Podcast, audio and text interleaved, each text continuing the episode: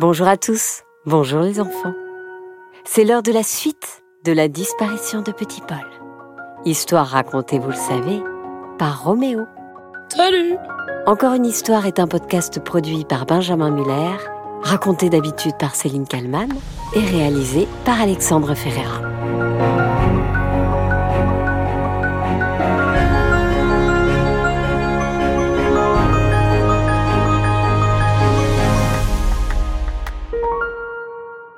Chapitre 3 Où est Paul? Évidemment, Arsène réveilla vite toute sa bande. Mais il ne réveilla pas les adultes. Luca était très inquiet. Peut-être que petit Paul s'était fait enlever. Enlever? Mais par qui? cria Anaï. Comment est-ce possible? Pourtant, les animateurs avaient bien dit qu'ils surveillaient la nuit. On ne peut pas leur faire confiance. Puis, on entendit une voix au loin. Hé mec, viens là-bas, on peut aller se planquer avec le petit gosse. Paul avait effectivement été enlevé par deux personnes qui portaient chacune une cagoule. Puis à ce moment-là, petit Paul eut une idée. Je vais leur dire que j'ai envie de faire pipi, ça va bien marcher. Enfin, j'espère. Messieurs, j'aimerais aller faire un petit pipi là-bas contre l'arbre. C'est possible? Le plus grand des deux méchants répondit avec une voix démoniaque. Tu peux te faire pipi dessus, c'est pas notre problème. On n'a pas de temps à perdre. Pendant ce temps, le petit groupe des copains de Paul se rapprochait. Mais malheureusement, Lucas tomba dans un trou creusé la veille par Anaï. Ah, aidez-moi les gars cria Lucas. Oh, trop bien des pierres précieuses, il y en a des tonnes et des tonnes et des tonnes Quelle chance Dans le trou où il était tombé, il y avait plein de pierres précieuses. Des rubis, des saphirs, des diamants, etc. Bref, ce trou était assez cool. Mais Luca trouva une pierre qui n'était pas comme les autres. Dessus, il y avait une empreinte digitale voyante. Je veux quand même sortir de ce trou. On a un petit bol à récupérer, nous. Ouais. Il embarqua toutes les pierres, ainsi que la bizarre, et remonta à la surface. Allons, ne perdons pas de temps. On doit aller récupérer Paul, dit Yasmine.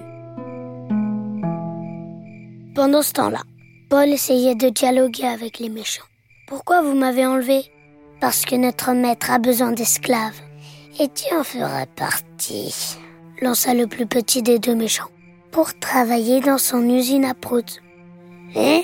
Mais qu'est-ce que c'est que ça, une usine à prout demanda Paul, interloqué. C'est une usine qui construit des coussins péteurs.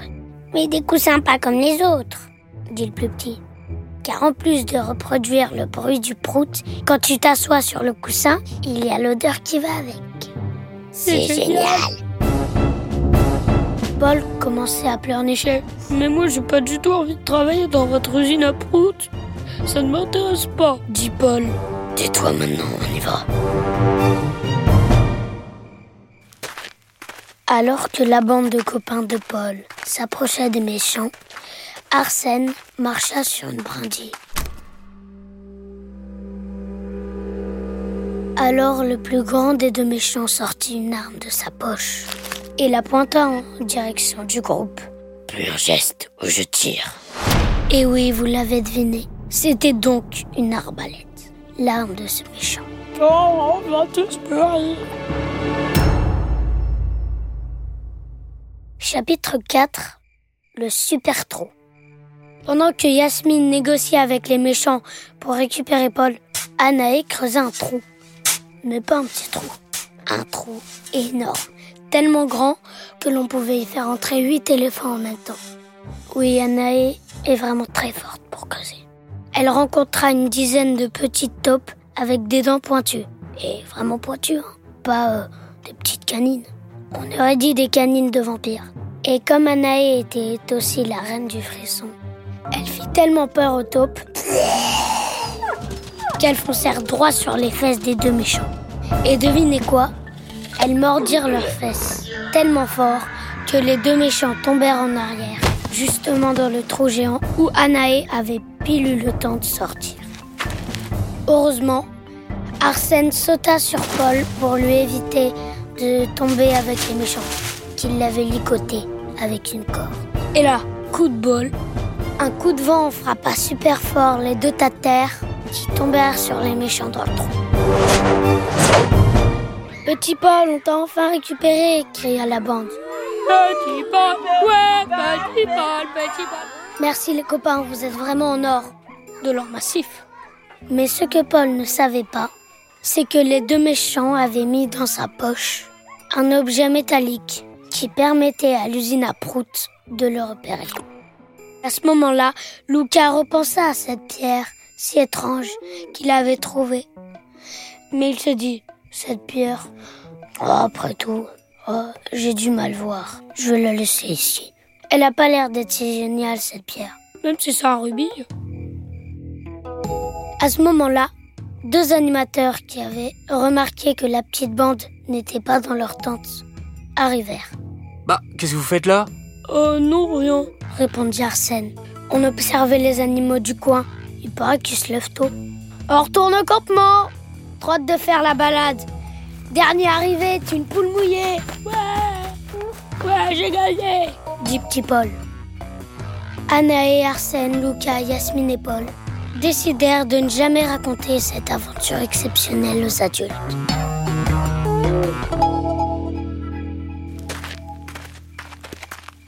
Mais Paul dit pendant la balade Les copains, il y a quelque chose qui m'embête. Cette usine à prout dont le méchant m'a parlé, parce que vous savez pas, il y a des enfants qui sont prisonniers là-bas. On doit aller les libérer. Tu as raison, répondit Anaï. Tu as complètement raison. Mais on doit s'organiser, car ils doivent être très nombreux prisonniers là-bas, et aussi euh, des gardiens. Faut faire gaffe. On doit établir un plan. Euh, c'est moi le chef, hein, pas toi. dit Arsène. Je sais, on peut faire appel à Julian, il nous attrape. Il est tellement grand, et puis il a des sacrés muscles. Ouais.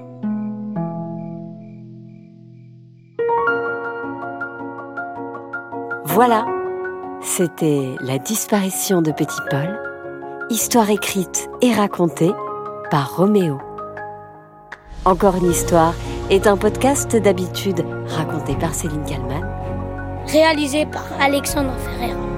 et produit par Benjamin Muller. N'hésitez pas les enfants à venir nous mettre plein d'étoiles sur Apple Podcast et à nous envoyer des messages sur toutes les plateformes et sur les réseaux sociaux. Dans la prochaine saison, Ils se retrouvèrent dans l'usine à prout. Ah, ça pue.